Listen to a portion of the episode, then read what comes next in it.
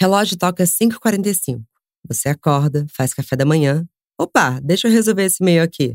Ai, já me atrasei pra yoga. Ok, corre pro trabalho, reuniões sem fim, deixa que eu resolvo. Posso parar pra almoçar? Ai, não tem nada na geladeira, preciso dar um pulo no mercado. 94 mensagens não lidas no grupo das amigas? Que relapso. Mais essa, Bolsonaro? Google, como eu posso salvar a Amazônia? Casa, trabalho, vida social, relacionamento, cachorro. Socorro. Alguém me ajuda? Estamos todas exaustas. Bom dia, óbvias. Eu sou Marcela Ceribelli, diretora criativa da Óbvias. Estou com Stephanie Ribeiro, arquiteta e escritora, para falar sobre como nós, mulheres, estamos cansadas.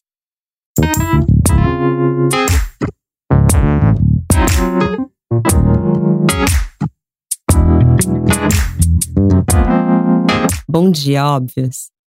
Bom dia, Stephanie. Bom dia, obrigada pelo convite. Obrigada a você por ter aceitado. Eu quis muito que a gente continuasse, a gente se conheceu naquele trabalho e a gente começou a conversar. E conversar com você me levou para um lugar de muita calma. E é difícil eu chegar nesse lugar de calma. E o papo hoje é muito sobre o quanto a gente está cansada. Você está cansada? Nossa, eu tenho até que tomar muito cuidado com a palavra cansada, porque toda vez que eu vou na análise eu chego e falo, tô cansada.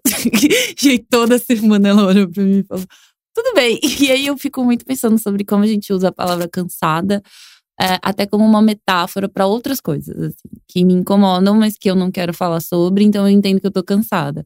Então, quando eu tô brava, eu não falo, nossa, estou brava. Eu sempre falo, ai, tô cansada. Quando eu estou irritada com alguma situação, com alguma pessoa, eu tenho medo de falar que eu tô irritada. E aí eu comecei a refletir sobre isso na análise de como eu uso cansada como é, referência a tudo. E no fundo, me parece que enquanto mulher eu acho que eu tenho dificuldade de falar o que eu tô sentindo, porque eu tenho medo que as pessoas fiquem, inclusive, assustadas com o que eu estou sentindo, né? Que é uma coisa comum, corriqueira, mas que, em geral, as pessoas sempre esperam que a gente dê conta de tudo. Então, eu não posso ser irritada, eu não posso ficar brava, eu não posso querer brigar, eu não posso querer gritar, eu não posso é, sei lá, ficar com sono, eu tenho que estar sempre dando conta de alguma situação. E aí eu acabo usando a palavra cansado. Então eu hoje reflito se eu estou realmente cansada, cansada, cansada, ou estou usando isso apenas como uma desculpa para algo que está me incomodando. Isso é muito legal você trazer, porque é verdade. É, o cansada, o exausto é o sentimento que a gente está permitido estar. É, o brava já é mais feio, né? Eu também fiquei muito tempo na análise, chegando lá falando, tô cansada. Só que a minha analista, ela tem um perfil que ela não me dá muita moral. dá certo eu pra sou, mim. Eu não consigo fazer com esse tipo de analista. E ela desconstruiu um pouco o meu cansaço, entendendo que eu não deveria estar tão cansada. Que eu provavelmente, se eu tô chegando nesse lugar de cansaço, é porque eu tô abraçando coisas que eu não deveria estar abraçando.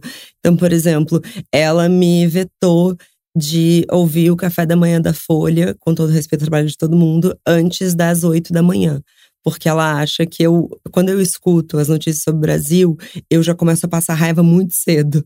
Então, agora eu só eu leio o jornal a partir das oito. Então, ela tá me dando ferramentas, isso também, aprender a delegar, mas esse lugar da exaustão também tá do quanto nós mulheres a gente puxa os problemas pra gente, que eu acho que é muito natural, né? É, eu penso muito sobre isso. A minha analista, ela é totalmente diferente. Ela já vai para uma linha mãe, assim, tanto que ela vai para uma linha ela atende muito crianças. e aí eu fico tipo, ah, mas eu tô lá, tudo bem. É, e eu acho que isso também é um ponto super importante. Acho que cada análise combina muito com o seu tipo de pessoa, de personalidade. Sempre falo para as pessoas: meu, você tentou uma coisa, não deu certo, tipo, você não se sentiu confortável. Tudo bem, existem inúmeras possibilidades para você refletir dentro desse campo, assim, né? De pessoas sérias, que trabalham com um trabalho sério e que vão te ajudar é, a entender as suas próprias questões. No meu caso, a minha analista sempre fala muito sobre a questão dos limites. Do que é um limite para mim, do que é um limite para o outro. E de como eu, inclusive, estava muito acostumada, enquanto mulher, a querer agradar quem não estava me agradando. Né? Uma lógica inclusive quase doentia, que diz respeito muito aos relacionamentos abusivos, de uma pessoa me tratava mal e aí eu tava querendo provar para ela que eu era boa, sabe? E aí é, acontecia muito de alguém me xingar e eu ficar tentando mostrar, não, mas eu não sou isso, mas eu não. É, e isso virava uma coisa para mim, eu passava a ficar muito focada nisso de ser é, vista como boa para alguém que já nem estava ligando para mim. E colocar limite nesse sentido foi muito importante. Assim, eu acho que eu tô conseguindo chegar num nível é, de que eu não estou tão cansada assim, porque eu tô conseguindo falar não quando uma pessoa vem e diz algo para mim que não me agrada, assim. Eu tô conseguindo falar assim, ah, tá, tudo bem. Ah, ok, não, não me importa. E eu percebo como as pessoas ficam, inclusive, bravas quando você coloca esse limite, e que é um limite real. E eu fui muito perceber isso quando eu comecei a me relacionar. Então, eu via no meu parceiro algo que não acontecia comigo. As pessoas tinham um medo e um respeito para falar com ele, e inclusive para dar opinião sobre ele. E para mim era qualquer pessoa em qualquer situação falando qualquer absurdo. E aí eu comecei a refletir sobre como isso era uma questão de gênero, que eu não via como uma questão de gênero antes, eu ficava pensando, é gênero, é uma questão racial, é o que, o que que é? É porque eu sou mais nova? Eu ficava paranoica. E aí, quando eu fui pra análise, eu comecei a entender isso. E eu, agora eu começo a falar: não, não. Teve uma situação esse ano que eu estava fazendo um trabalho e eu fui chamada como pesquisadora, pensando, óbvio, que eu sou uma arquiteta, eu sou uma urbanista, eu também, querendo ou não, adentro os universos das, dos movimentos sociais. E aí eu fiz todo. A gente estava fazendo junto, eu, ele. E aí ele falou assim pra mim: ah, Esté, é, você pode fazer essa parte e faz a imersão e tudo bem. É, e eu falei, não, tudo bem, eu vou assumir o projeto e eu fui fazendo. Aí eu cheguei no dia do, do trabalho e tinha uma, equipe, uma equipe de maioria de homens, inclusive muitos homens negros, e eu não fui levada a sério em nenhum momento, porque eu segundo essas pessoas, eu era uma patricinha e eu estava ali apenas sendo linda. E eu realmente acho que eu estava sendo linda, porque eu sou linda. mas eu é comecei é a ficar pensando, mas, tipo, se fosse o Túlio que estivesse aqui, será que em algum momento iam questionar? Ele também é um homem bonito, iam questionar se ele realmente tinha feito, ou se ele realmente era bom, ou se ele era só um enfeite nesse processo. E em determinado momento, no segundo dia da imersão, um desses homens se sentiu no direito de dizer para mim o que eu deveria fazer. Assim, ele disse que eu deveria postar sobre tal assunto nas minhas redes sociais para informar mais as pessoas, porque hoje em dia começou todo aquele discurso de hoje em dia as pessoas não sabem o que elas estão falando, as pessoas não têm referência. E aí eu olhei para ele, eu escutei tudo que ele tinha falado e falei assim: "OK, obrigada, mas não". E a, cara dele foi tão, assim, gratificante pra mim, porque ele ficou com uma cara de assustado, do tipo, como assim você está dizendo não, sabe? E, e aquilo, eu acho que eu só consegui fazer aquilo por conta do, do, do meu processo na análise, e aquilo meio que mudou uma chave em mim, do tipo, meu, não vou ficar me estressando, não vou ficar guardando raiva, não vou ficar guardando rancor quando eu posso dizer não, quando eu posso dizer não quero, quando eu posso dizer, inclusive, olha, isso não me agrada. E vem sendo muito bom, assim. É, e é muito legal você trazer isso, porque eu acho que é natural da educação é, feminina a gente não aprender a dizer não. Tem inclusive um podcast do Gup que ela separa que é o tema principal é por que, que as mulheres elas têm mais tendência a ter burnout. E ela divide a sociedade entre os human beings e human givers. E as mulheres são muito mais givers, é, no sentido de que a gente está sempre se dando e se doando. Eu acho que muito porque a gente sempre viveu melhor até em, é, em sociedade, em comunidade. Acho que tem um valor esse nosso lugar de se dar, mas os homens, eles são muito mais beings. Acho que eles são muito menos questionados porque eles estão ali para ser e acontecer. E a gente, claro, tem um lugar de chegar um pouco mais em ser em being, mas tem que entender o nosso limite. Então, essa coisa de ficar se dando o tempo todo, é, o que eu trabalhei também é assim, de entender, isso é um problema verdadeiramente meu? Será que isso é realmente culpa minha? Porque eu tinha uma tendência a, se uma pessoa agora ali derrubar uma coisa, um copo, eu vou ser a primeira a levantar e limpar para ela. Se a Isa falar que ela tá com um problema com a mãe dela, eu sou capaz de ligar para a mãe dela e tentar resolver esse problema para ela. Então, é, é sobre aprend aprender a dizer não, mas também é, entender o que, que é realmente o seu problema. Que eu acho que a gente tem uma tendência forte a achar que as coisas são um problema nosso. E o que eu também sinto que de um tempo para cá piorou um pouco a nossa situação é porque, e aí até passo um pouco pela publicidade, né, que eu infelizmente faço muito parte dessa coisa de romantizar o quanto a gente é capaz de dar conta de tudo. Então, essa coisa, as mulheres são muito fortes, as mulheres são guerreiras. E, na verdade, a gente tá ficando exausta. Tem um projeto do Think Eva que elas falavam que as mulheres são fortes, mas elas não têm superpoderes. Então, nós ainda somos as mesmas mulheres que a gente sempre foi. Então, tem o limite do quanto a gente vai conseguir agregar tantas novas funções. Talvez a gente tenha que aprender a falar: não, isso eu não dou conta de fazer hoje. É, eu fico muito pensando sobre isso, lendo algumas é, feministas negras, intelectuais negras, elas falam muito sobre é, o não direito a ser fraca, né? Porque você vê, inclusive na representação midiática de mulheres negras, filmes como Preciosa. Aí as pessoas falam, ah, que filme maravilhoso, que história maravilhosa. Mas é uma mulher negra sofrendo violências o filme inteiro. É, e essa me parece que é uma realidade que é comum para as mulheres negras numa visão de muitas pessoas. A gente não tem direito a viver uma vida banal, a viver uma vida corriqueira, a, sei lá, se preocupar se as suas flores estão murchas, assim. Você tem que estar tá sempre sendo vencedora, herói. É, e aí é muito assustador, porque também não é um lugar humano. Eu acho que quando a gente fala sobre isso de ser superpoderosa, a gente está falando também de um processo da desumanização. Ou você é desumanizada num lugar de você é frágil, precisa ser salva, princesa, ou você também é desumanizada num outro lugar que você tem que ser a Mulher Maravilha. Você não pode ser uma pessoa normal, você não pode ser uma pessoa banal, porque o banal, o normal é um homem. E, a, e o homem, ele pode ser banal, ele pode ser normal, ele pode ser corriqueiro. E aí eu vejo muito isso é, nas minhas relações com amigos, de como eles fazendo algumas coisas é, tipo, totalmente comum. Mas aí, às vezes, as pessoas querem colocar em mim uma coisa de nossa, que incrível, que maravilhosa, achando que me colocar nesse lugar de lacradora maravilhosa, ele é incrível e eu quero estar nesse lugar. Não, eu só quero ser uma pessoa normal, assim, eu sempre falo muito isso, eu só quero ser uma pessoa fazendo escolhas e sendo respeitada nesse lugar, mas eu acho que é muito difícil a gente chegar nesse normal quando você é mulher, quando você é mulher negra, quando você vai somando inclusive categorias no que significa ser mulher nessa sociedade. E, e, e, de fato, a gente fica extremamente cansada com as pressões que os outros fazem sobre a gente. Que é isso que também me irrita, porque de um lado você tem uma pressão extremamente forte para você ser cuidadora, gentil, fofa, meiga, casada, né, dar conta da sua casa, do outro lado, também existe um grupo de pessoas que entendeu que o processo do empoderamento, ou o que seria um feminismo, ou o que seria uma emancipação feminina, é também você ser a salvadora da pátria, né? Você tem que dar conta de tudo, você tem que ficar letrando todo mundo sobre o feminismo, né? Você tem que andar com a cartilha pronta, assim. Oi, tá, está pronto para ouvir a palavra do feminismo hoje? Diz que desculpa. Verdade. Eu não quero, sabe? E milhões de pessoas falando, não, porque as feministas não sei o quê. Cara, tem dias que eu vou virar e falar assim: hoje eu não vou falar com ninguém, tá bom? Tudo bem. E, e, tudo bem, sabe? Eu sou uma pessoa e eu não posso ser colocada num lugar de super heroína que vai resolver as questões de gênero no Brasil. E não dá, sabe? Não dá pra gente também ser colocada nesse lugar desumano.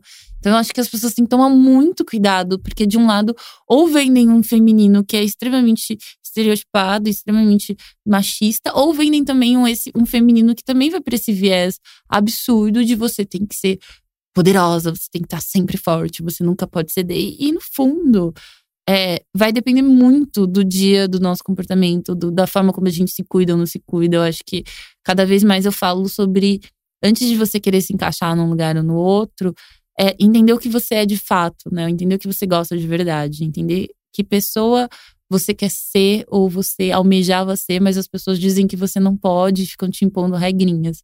Então, enquanto mulher, eu acho que cuidar das nossas mentes é muito bom, é muito positivo.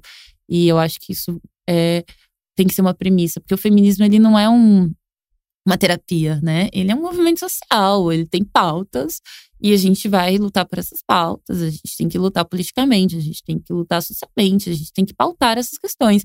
Não é um lugar que eu vou conseguir resolver assuntos mal resolvidos por, por, pelo fato de ser uma mulher, né? Esse é um outro lugar, eu preciso ter um outro cuidado eu acho que cada vez mais as pessoas estão entendendo isso. Parece que a gente nunca pode preencher uma lacuna plena sem deixar uma vazia.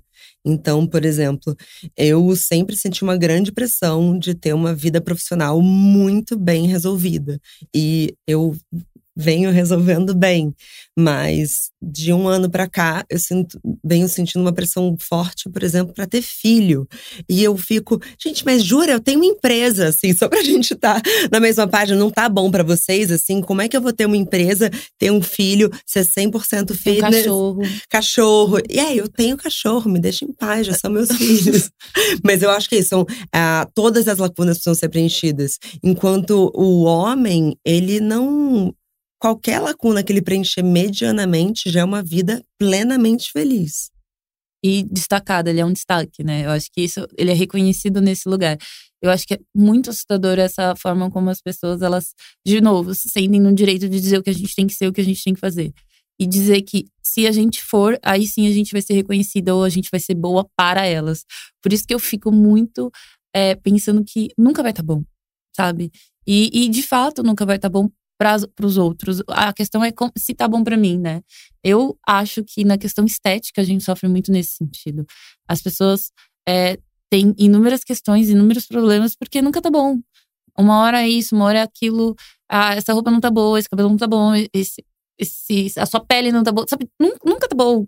E para pra pensar o quanto de coisas que vendem pra gente, literalmente, mas também enquanto imagem, do que seria o bom para ser mulher, mas não vendem para homens, né? Porque homens, tipo, pensando na questão estética, sempre tá bom, sempre tá ok, sempre é aceitável, sempre é justificável. E eu fui muito é, refletir sobre isso em relação até à questão da maternidade, né? Como jogam pra gente, ah, você tem que ser mãe, você tem que ser que tipo de mãe você vai ser, como você. Aí, se você tem um filho, como seu filho vai ser, porque aí tudo é responsabilidade sua. E nunca vão questionar um, um cara sobre o que é paternidade. Porque tipo o pai, pai, ajuda. Não, e outra, o pai, qualquer coisa que ele vai fazer, ele. Putz, que pai incrível. Que pai maravilhoso. E eu fico muito é, com medo, porque as pessoas querem que a gente, inclusive, seja uma coisa que não está resolvida ainda na sociedade e que a gente, inclusive, colocou, impondo pra gente que a gente vai ter que resolver, né? Você vai ter que achar o jeito perfeito, ou você vai ter que escrever um livro sobre como conciliar a maternidade com a minha carreira. Porque você tem que dar um jeito de, em tudo. E no fundo, você não pode nem fazer uma escolha de talvez virar e falar assim: não, eu não quero ser uma super mãe. E talvez eu não quero também ser uma super empresária, sabe? Talvez eu queira ser é, uma pessoa comum. Num... Uma super praticante de yoga, sabe? Meninas, Ou... me deixa em paz. Ou talvez uma super nada. Um su... E o que, que é o nada? Esses dias uma pessoa me perguntou assim, Stephanie, mas o que, que é o sucesso? Eu falei assim, gente, isso é tão relativo. Para uma Nossa. pessoa, o sucesso pode ser é, ter um trabalho que pode ser, sei lá, dois salários mínimos, ter um cantinho e comer comida orgânica, né? Tipo, pode ser num, numa realidade como a minha família tem no interior de São Paulo, você não precisa ser um super rico para ter, sei lá, comida da plantação do seu vizinho e ficar lá. Minha mãe fica o dia inteiro vendo estrelas e tem o trabalho dela, vai pro trabalho, volta para casa, come uma comida orgânica, senta na rede e fica vendo estrelas, assim. A vida dela para ela é ótima. Para mim, talvez não funcionaria dentro de algumas questões do que eu quero fazer, do que eu quero ser. Mas o que, que é o sucesso e a imposição para a mulher do que é um sucesso, sabe? Para você ser uma mulher de sucesso, você tem que ser milhões de coisas na visão de milhares de pessoas. E é revistas falando isso, é mídia falando isso, são até as personagens de filmes e TV falando isso: que você tem que dar conta da maternidade, você tem que dar conta de uma carreira, você tem que dar conta de um casamento, você tem que dar conta de uma casa limpa, você tem que ter uma casa perfeita, você tem, você tem que ter uma roupa, as roupas mais maravilhosas do mundo, você tem que ser. Sabe, uma super heroína nesse no quesito vida. E é muito difícil. E eu acho que também é, chega a ser muito chocante, porque todas essas imposições elas vão sendo feitas desconsiderando o contexto do mundo. Então, assim, você tem que ser uma super mulher na sua carreira, mas a gente vai desconsiderar a precarização do trabalho. A gente vai desconsiderar todo um processo neoliberal em que, por exemplo, as pessoas já não têm mais trabalho.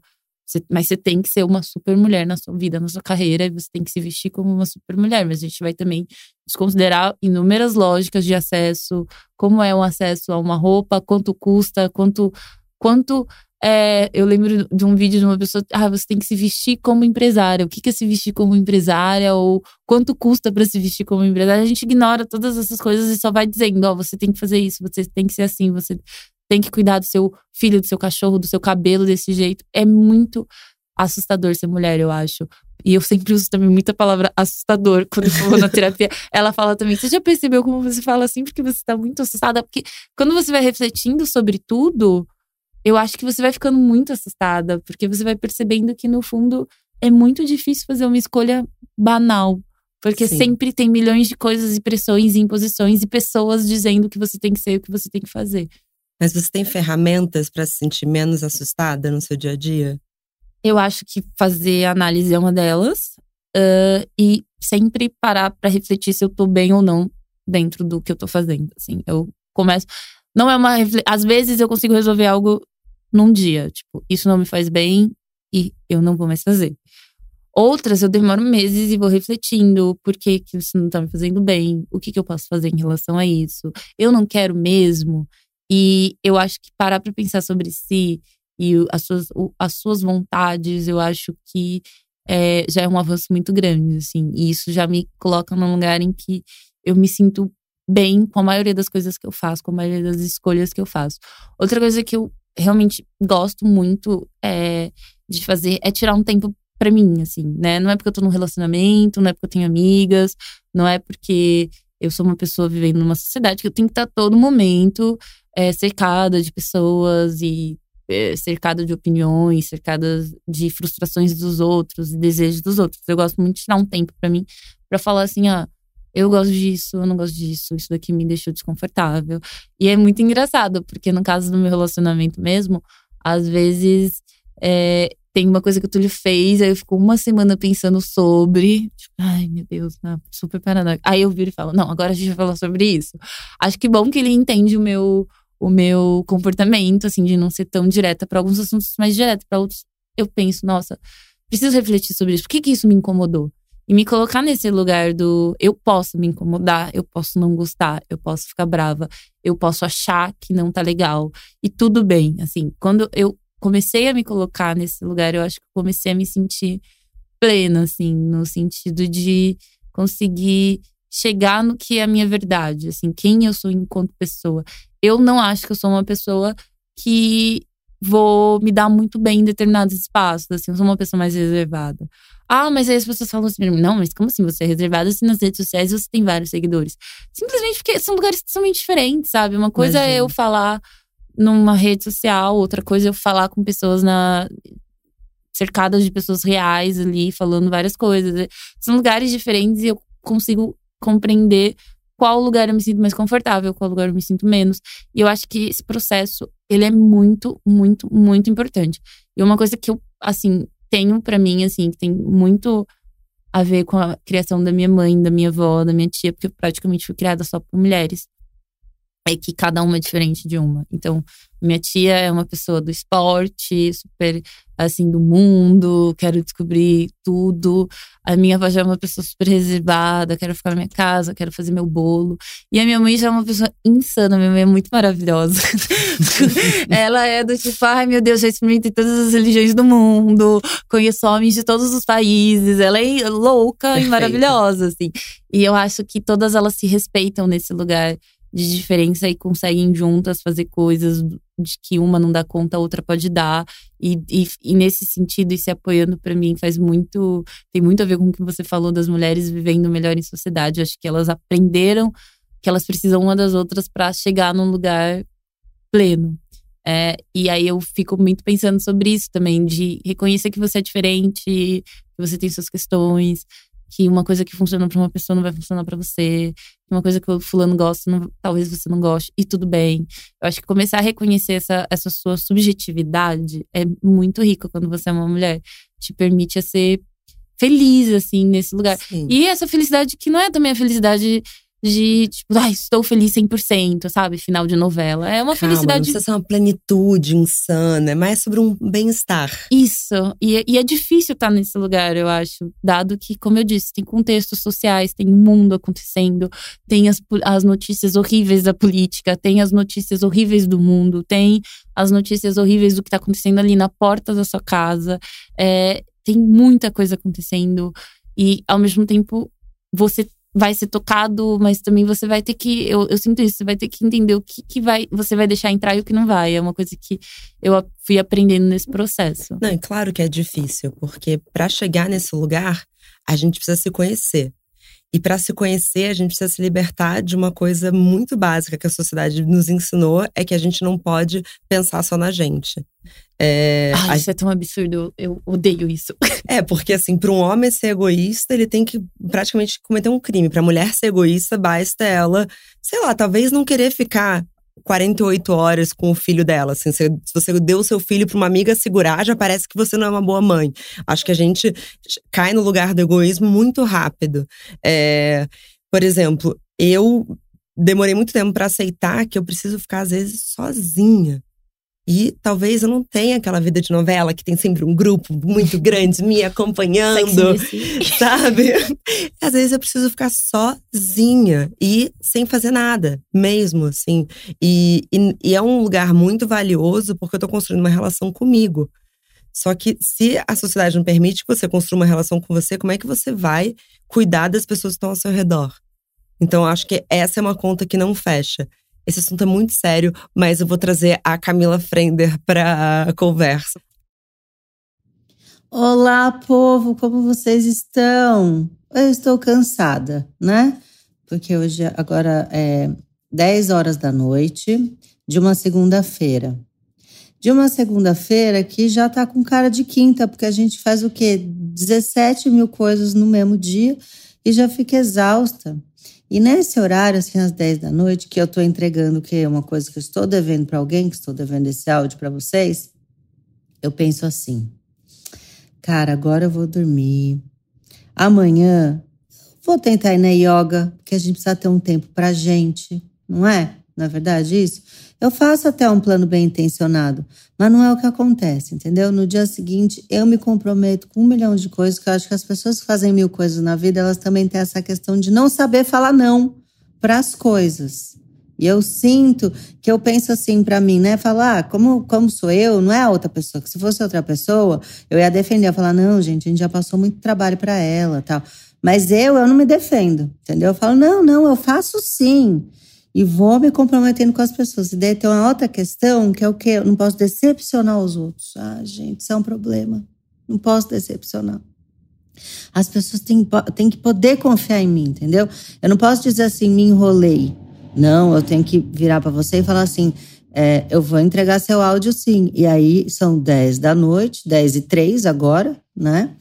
E eu tô aqui deitada porque eu combinei com você que eu vou entregar esse áudio. Eu não posso decepcionar você e as pessoas que estão escutando esse seu podcast. Olha que coisa louca.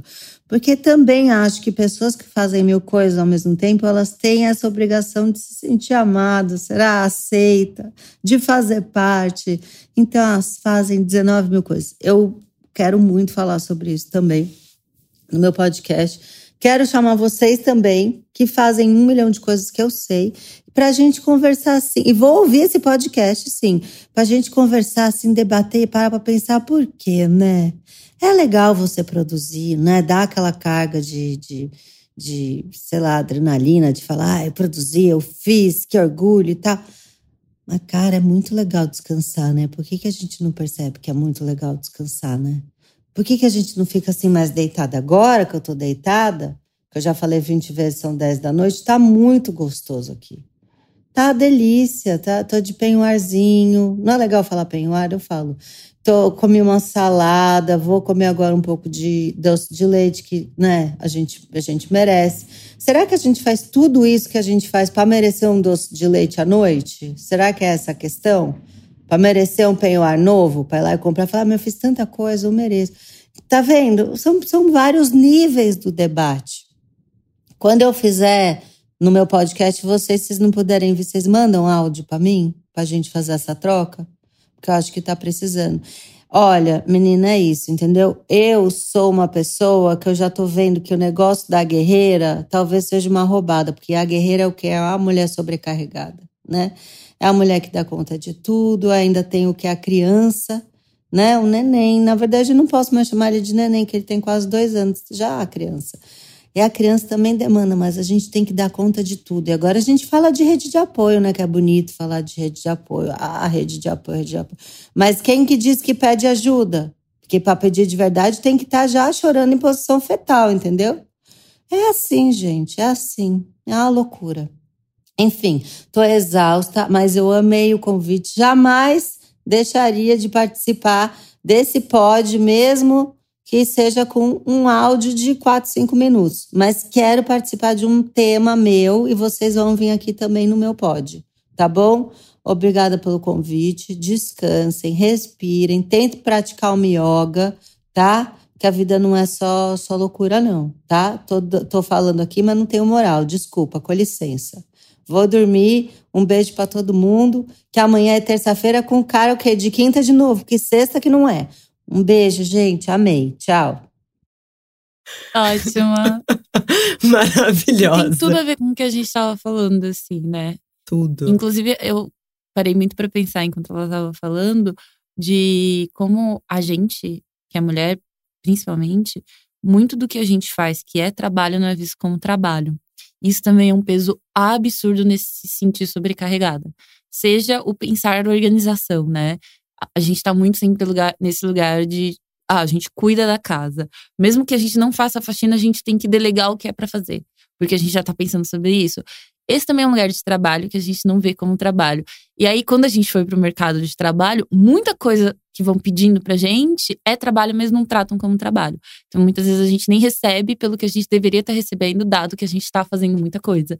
É então, quando você é mulher, é, quando a gente fala de precarização do trabalho, e aí eu falo muito sobre isso, porque o meu parceiro estuda muito isso, essas questões todas, a gente também tem que entender o que, que é esse lugar de gênero na precarização do trabalho, se de fato o nosso trabalho nunca foi sempre precarizado.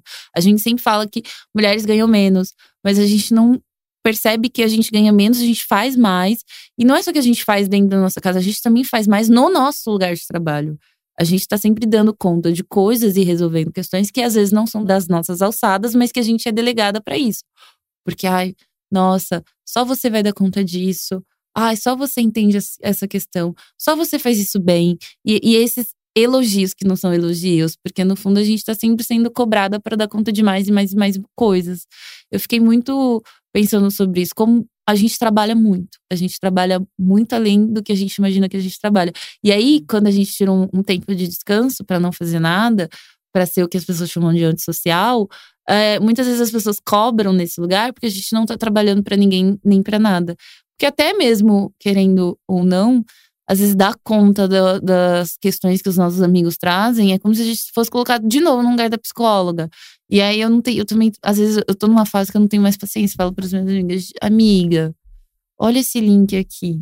Olha só esse grupo, esse coletivo, porque no fundo a gente também não pode começar a querer também dar conta de tudo, até mesmo das questões psicológicas dos outros, assim. E no ambiente de trabalho, eu tenho uma visão mais macro, né? Porque eu gerencio muitas mulheres. Um dos maiores desafios que eu tenho é dizer para elas: ou então, essa não é a sua função. Porque quando eu vejo, claro, é lindo que todo mundo quer se ajudar, mas eu vejo que elas estão sempre indo a, a, mais da função. Então, assim, ah, você ficou até mais tarde porque você estava resolvendo o quê?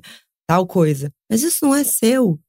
Então, assim, eu acho que é uma tendência feminina também a ficar achando assim, não, eu preciso entregar mais. E na verdade, não, a gente só tem que. Porque a gente tem medo, né? É o medo de ser colocada de lado é gigantesco. Inclusive, ela falou sobre a questão da maternidade e é super é determinante, né? Muitas mulheres, depois de, ser, de se tornar mãe, são demitidas. Então você tem que mostrar que você é mãe da conta, sabe? Que você sabe, que você vai continuar sendo a mesma. E talvez você não vai continuar sendo a mesma. O que eu escuto de algumas amigas minhas que são mães é que não, elas mudam realmente, elas passam a ver as coisas de, de uma outra forma, pensando inúmeras coisas que elas têm que dar conta depois do, da maternidade.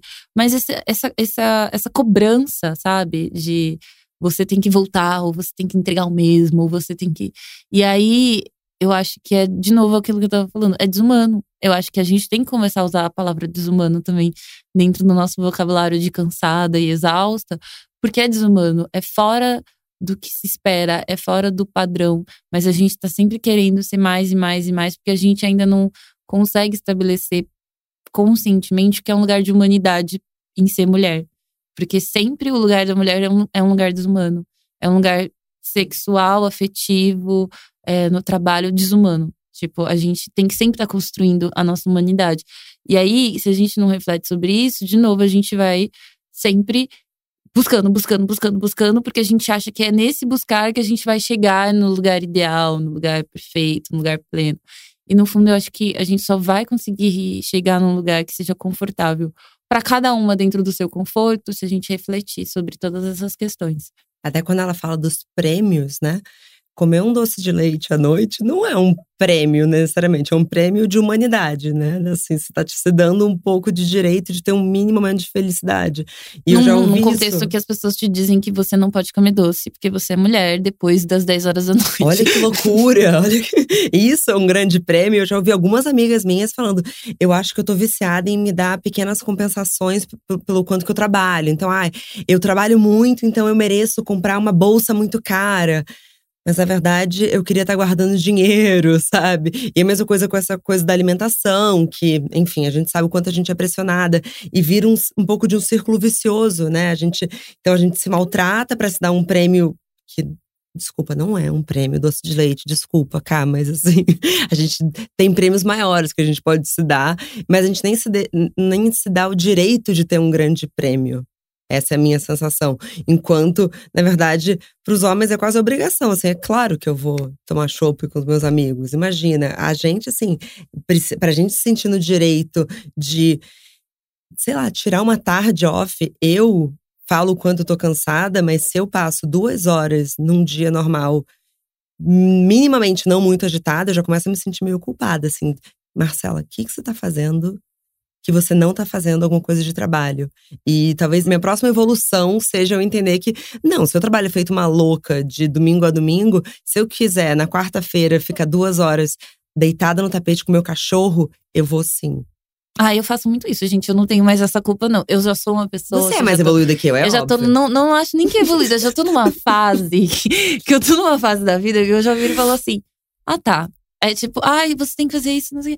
Ah, tá bom. E aí eu já tô assim, ah, vou tomar um sol com meu cachorro, vou. Vou tomar uma água de coco com o cachorro, vou. Inclusive, coitado do meu cachorro, né? Tipo, eu amo eu tomar água de coco com o cachorro ele também. Ele fica, tipo, ele, coitadinho, as demandas pra ele são, são enormes. É, tipo, vamos tomar uma água, tipo, vamos. então, é. Eu, eu sou muito. Acho que. Eu acho que tem muito a ver com a minha família também. De fato, a gente tirava muito essa coisa de dias para não fazer nada, assim. A gente tirava minha mãe chegava muito do trabalho, ela e minha tia. E a gente deitava na rampa e ficava vendo as estrelas e a gente ficava falando coisas bizarras e minha mãe sempre me zoando, falando que alienígenas iam me pegar. e eu acho que também tem muito a ver com a minha mãe, essa coisa de ela falava muito que ela criou filhos para o mundo, né? Ela sempre falava, filha, você é do mundo, você tem que experimentar o mundo. Então eu me sinto muito plena quando eu estou experimentando o mundo. E experimentar o mundo também significa dizer o que você quando eu tô querendo uma coisa e quando eu não tô. E quando eu sinto que eu quero ficar o dia inteiro sem fazer, entre aspas, nada, eu me sinto muito bem, assim, na verdade. Ainda mais que a gente já vive numa sociedade, de novo, em que o, a, a relação entre trabalho e vida já é muito tênue sabe? O que é um trabalho e o que é a sua vida. Então, quando alguém me cobra nesse sentido, eu já acho que a pessoa tem que ser anulada da minha vida, assim, tipo, já eu não é que a gente não consegue bloquear pessoas reais, mas eu já fico assim, tipo, ah, tá, entendi, não vou te chamar pra vir na minha casa, porque eu quero chamar as pessoas pra irem na minha casa, pra tomar um vinho, pra gente sentar no tapete, pra gente acender umas velas e falar umas coisas absurdas, rir e falar, não, tudo bem, inclusive eu acho que é muito importante a gente também pensar nesses ambientes que a gente se sente confortável, se dá o direito a esse, a, a essa, a esse, a esse entre aspas, privilégio, que, considerando que muita gente no Brasil, inclusive, não tem o direito a morar, a viver, a ter essas escolhas. Mas sobre consumo, eu tenho muito medo. Eu lembro que antes, quando eu tava me sentindo mais deprimida, eu consumia mais. Consumia de um jeito assim, ah, eu realmente preciso ter isso, eu preciso ter aquilo. E aí eu comecei a criar uma lógica, claro, eu ainda compro coisas, mas eu comecei a comprar coisas que eu entendo que vão ser necessárias e precisam ser compradas para me satisfazer comigo mesma nesses momentos. Então, é, a minha casa, eu fui refletindo sobre toda a minha casa, assim. Então, eu tenho uma casa toda colorida, com várias coisas é, que eu vou comprando, eu vou pensando, eu vou garimpando. E, e isso tem a ver com esse espaço que eu gosto de me sentir abraçada, né? Um espaço que eu gosto de chegar, sentar no chão e tomar um suco, tomar um vinho, falar, ver uma revista, sei lá, ler um livro e eu me sentir confortável nesse lugar. Eu acho que também se permitir a ter esses momentos de conforto e refletir muito se o seu consumo ele já não está mascarando algo que não te está te fazendo bem, assim. Isso para mim foi uma questão. Inclusive eu era muito louco porque quando eu consumia mais, eu me sentia muito com medo de não ter dinheiro. Então, nossa, eu preciso fazer dinheiro, eu preciso fazer dinheiro. E aí eu pegava o dinheiro, eu preciso comprar coisas para fazer mais dinheiro e mais dinheiro e e aí eu comecei a refletir por que, que eu não conseguia guardar dinheiro da mesma forma que meu parceiro conseguia guardar dinheiro. E aí eu percebi que eu era sempre colocada num lugar em que eu. É, os parceiros do meu amigo, os amigos do meu parceiro, eles falam sobre coisas do tipo trabalho, vida, andar de bicicleta, sei lá.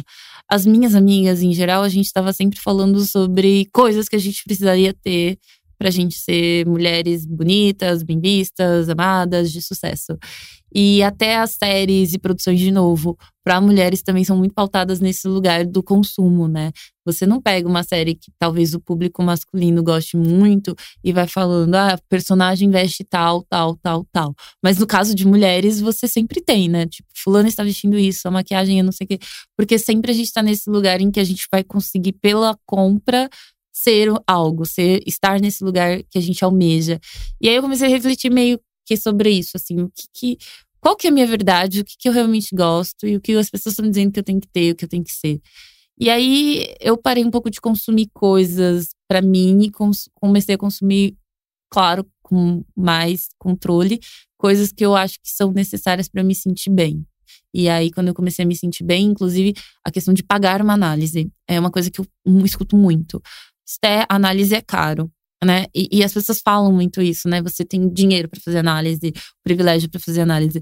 Mas no fundo, muitas vezes o dinheiro que a gente não está colocando nesse lugar da análise, ele está indo para outros lugares. E aí a gente acha que é caro, mas também no fundo a gente está mascarando por esse comentário o que a gente no fundo não quer falar, que é a gente não se sente no direito de refletir sobre nós mesmos. E Nossa, aí quando eu, eu sempre fui falo isso do, do onde você está colocando o seu dinheiro. Porque, na verdade, claro, eu sei que cada um tem uma situação, mas entendendo uma situação média, assim, é, onde você vai investir, aonde você está valorizando a sua vida. Então, assim, ah, é muito caro é, fazer exercício na academia tal. Tá bom, mas às vezes é, o quanto que você come fora de casa, alimentos que estão te intoxicando, né, ainda mais no Brasil, é, e o quanto você poderia investir em uma coisa que vai cuidar da sua saúde. E terapia também, assim, é, uma sessão de terapia é muitas vezes metade do valor de um jantar na sua semana. Então, assim, será que se você for no supermercado, comprar um alimento e fizer terapia, será que você não vai ser mais feliz? Minha a mãe conta... faz, sabia? Minha mãe faz a terapia depois que eu comecei a fazer. E eu acho isso muito bonito dela, ela ter falado assim, não só falado que ela é feminista depois que eu comecei a falar que eu sou feminista, ela foi ler, ela foi, sabe? E, mas ela começou a fazer terapia numa cidade que é muito menor que São Paulo. E ela, assim, eu, eu tenho plena consciência hoje que eu recebo, ganho muito mais do que a minha mãe ganha. Mas ela foi fazer dentro do. pesquisou tal, vou fazer terapia e se engaja e ela é muito mais feliz, assim. Eu, a gente tem conversa sobre isso, a gente lê os mesmos livros e aí ela leva. Ela falou, eu dei um livro para ela de presente, ela falou que ela levou pra terapeuta dela e ela começou a conversar sobre esse livro. E aí eu fiquei muito pensando sobre isso, assim. Minha mãe podia ter feito terapia em outros momentos e acho que todas nós a gente precisava desse cuidado. Mas a, esse foi o momento que ela se sentiu também confiante para falar: olha, eu preciso fazer terapia, eu vou cuidar de mim. E quando ela começou a se colocar, eu acho que foi muito rico para mim entender é, que talvez eu não vou mais passar pelos mesmos processos que a minha mãe de vida e aí só numa determinada idade virar e me falar assim: "Ah, não, agora eu vou tirar esse momento para mim e vou cuidar de mim". Eu acho que inclusive o esforço que ela fez e as coisas que ela abriu mão foi exatamente ela para eu ter essa possibilidade de antes fazer isso, sabe? De antes chegar nesse lugar, não ter que passar por uma série de é, de violências. Então, quando muitas vezes as pessoas até me cobram no sentido de, ah, mas a sua vida é muito boa, a sua vida é muito fácil, eu fico pensando numa série de mulheres em especial que vieram antes de mim, que abriram mão de muitas coisas, muitas, muitas coisas. E independente, inclusive, da classe social delas, as mulheres sempre estão abrindo mão de muitas coisas para que você possa estar nesse lugar, sabe? E a minha mãe eu consigo ver muito isso claro na narrativa dela, na nossa narrativa.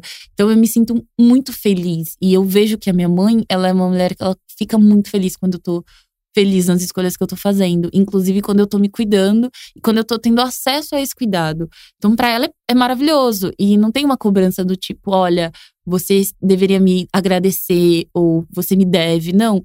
Ela fica feliz por eu estar feliz. E eu acho que isso é muito importante a gente refletir por que, que a gente não tá se dando esse direito, sabe? Do por que, que a gente acha que a gente tem que sofrer, sofrer, sofrer, sofrer, ou ter uma grande decepção, ou ter um grande processo absurdo, para a gente falar, não, eu preciso de ajuda. Sabe? É, é, é, você pode pedir ajuda antes, você pode pedir ajuda agora, você pode tentar pedir ajuda, você pode tentar buscar. Inclusive, o projeto que eu conheci e que eu falei, nossa, eu quero fazer a partir desse projeto, chama Divan. O Divan é um projeto é, com psi, é, psico, psicanalistas e psicólogas feministas que atende com preços variados. Então, tem mulheres que vão pagar preços mais altos, mulheres que vão pagar que menos, tem mulheres que não vão, inclusive, não vão pagar nada, mas elas vão ter um acesso a essas pessoas, psicólogos especialistas, e é feita uma triagem. Então, você tem, inclusive, um psicólogo, psicanalista que é próximo da sua casa ou próximo do seu trabalho, para você não ter também que ficar, às vezes, é, tendo esse, esse problema de fluxo. Então, tem todo esse cuidado. Esse é um projeto que eu conheço, mas tem vários outros que são Ele muito já legais. existe. Já existe, já existe. Eu faço. Eu conheci elas por meio de uma entrevista que eu fiz para uma revista. E aí eu falei, não, eu vou tentar. E aí, nossa, foi incrível, assim, principalmente de conhecer uma é, profissional que eu falo das questões de gênero e eu não sou julgada, não sou questionada, sabe? Ela já tem um conhecimento sobre isso. Então, Essa pra é mim. uma dica muito valiosa. É, essa, essa é uma dica que eu dou sempre para as minhas amigas, sempre fico postando. Tipo, vai lá, faz, vai no, no espaço. Elas sempre fazem também é, palestras, rodas com psicanalistas, com advogadas para tentar discutir a questão de gênero, da violência. Mas assim, você não precisa ter um histórico de violência, porque super grave, no caso, um, é, um atentado, um quase feminicídio, para você estar tá procurando ajuda. Inclusive, porque a ideia do projeto é que todas nós precisamos estar nesse lugar, refletindo sobre o nosso lugar e precisando de, desse apoio.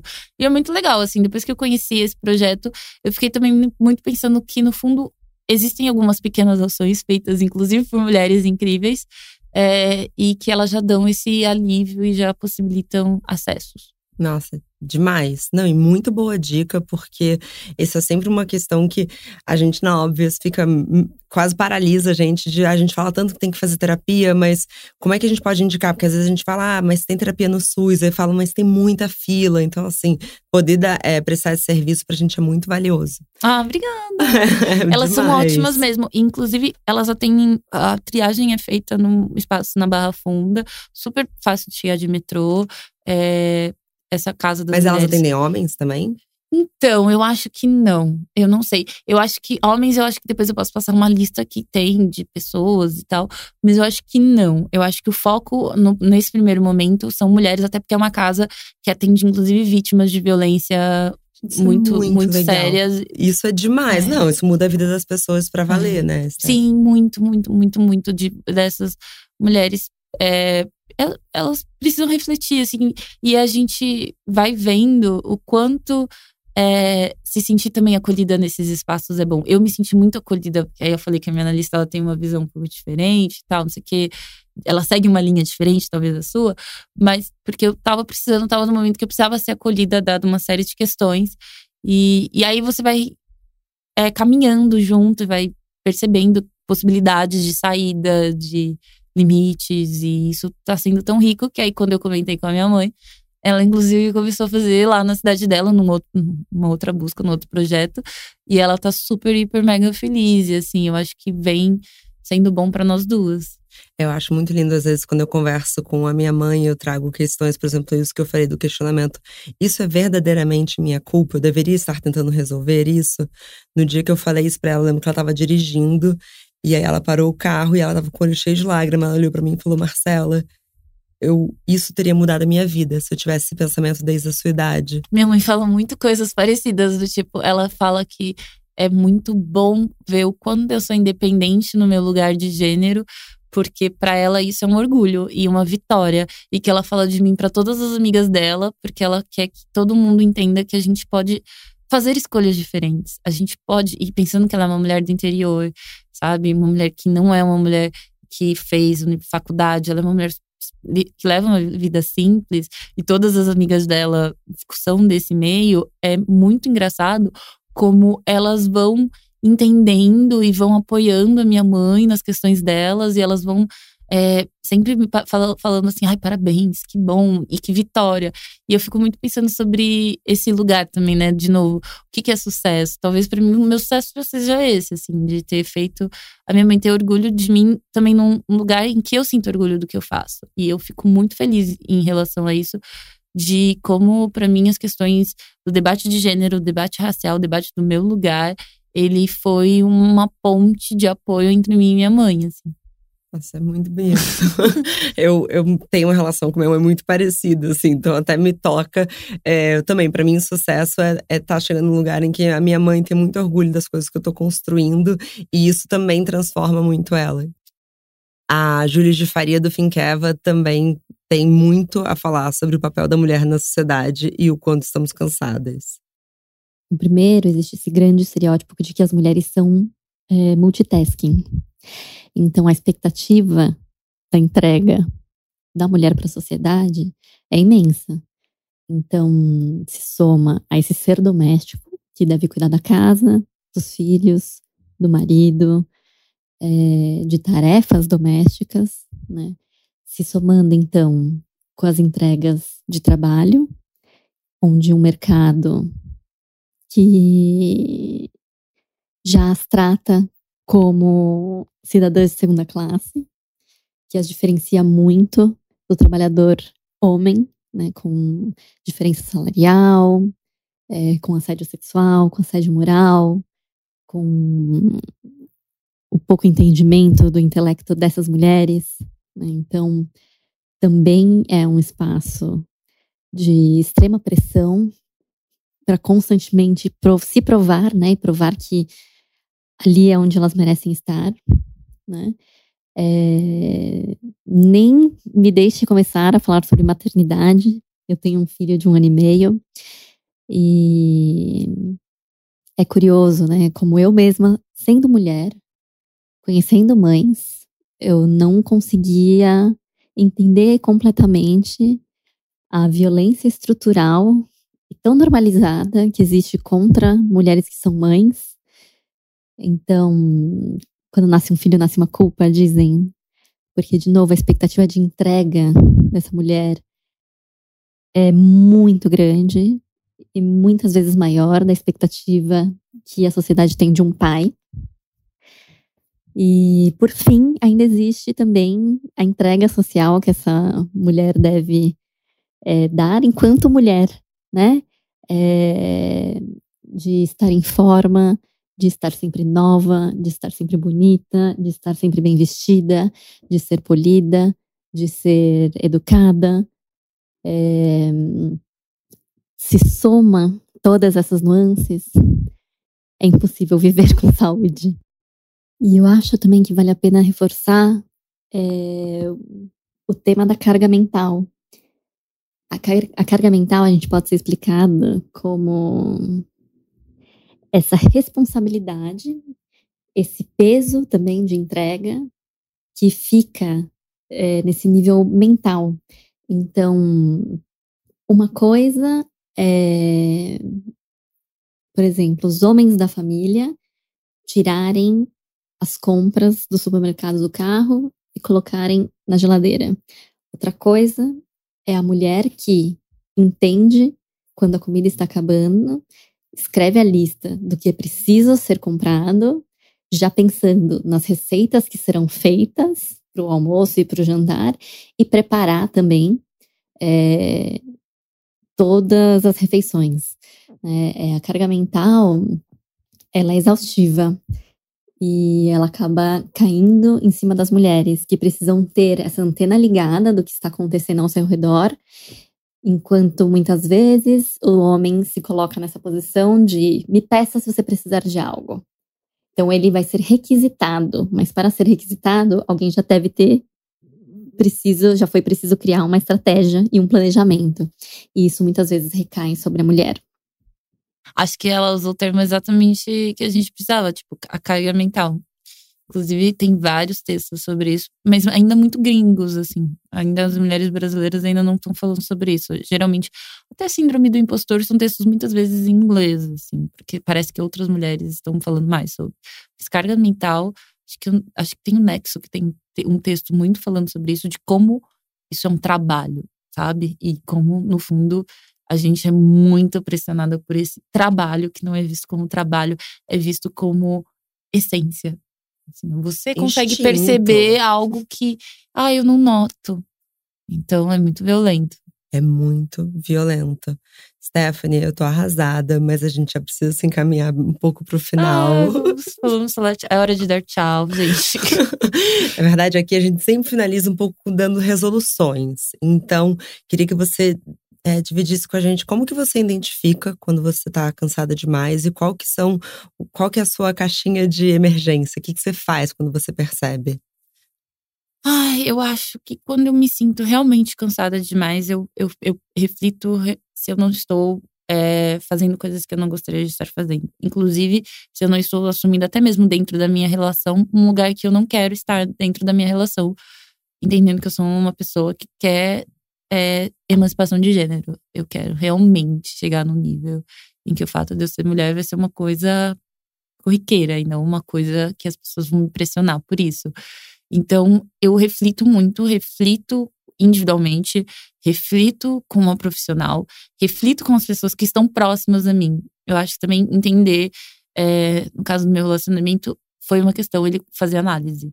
Eu falei, você precisa fazer análise eu acho que é bom ele também refletir sobre esse lugar e ter uma ajuda para lidar com as questões que eu iria trazer e a gente para a gente chegar num bom senso.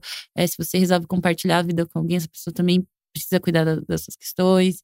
É, então, é, começar a entender esses limites nesse sentido para mim são as resoluções, né? E eu sei que é difícil, eu sei que a gente tem um monte de coisa para pensar. Eu sei que não são todas as mulheres que vão ser ouvidas por seus, por seus parceiros, eu sei que não são todas as mulheres que vão ter a possibilidade de, é, como eu disse, acessar um profissional.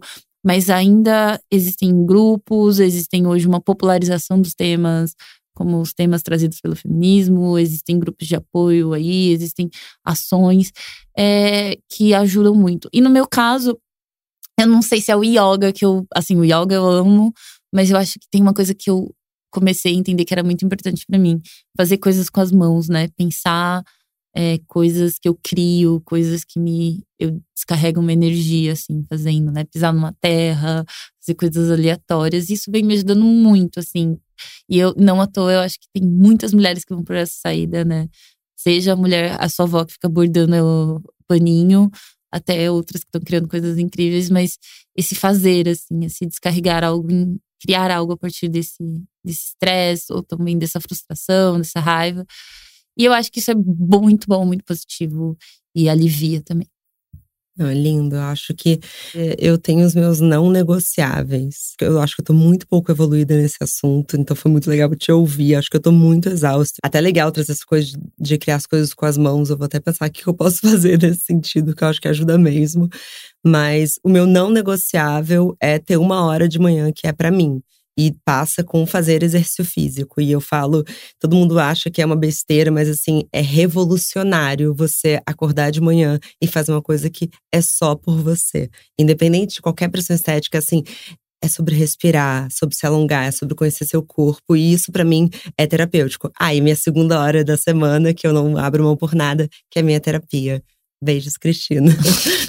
e é isso, Stephanie, muito Ah, obrigada. obrigada. Foi Obrigada assim, muito, muito prazeroso te Eu tô, ouvir. tipo, muito, muito feliz, assim. Adorei. Então é isso, muito obrigada. É, comentários, sugestões sempre com carinho no bomdia.óbvios.cc. E é isso. Bom dia, óbvios.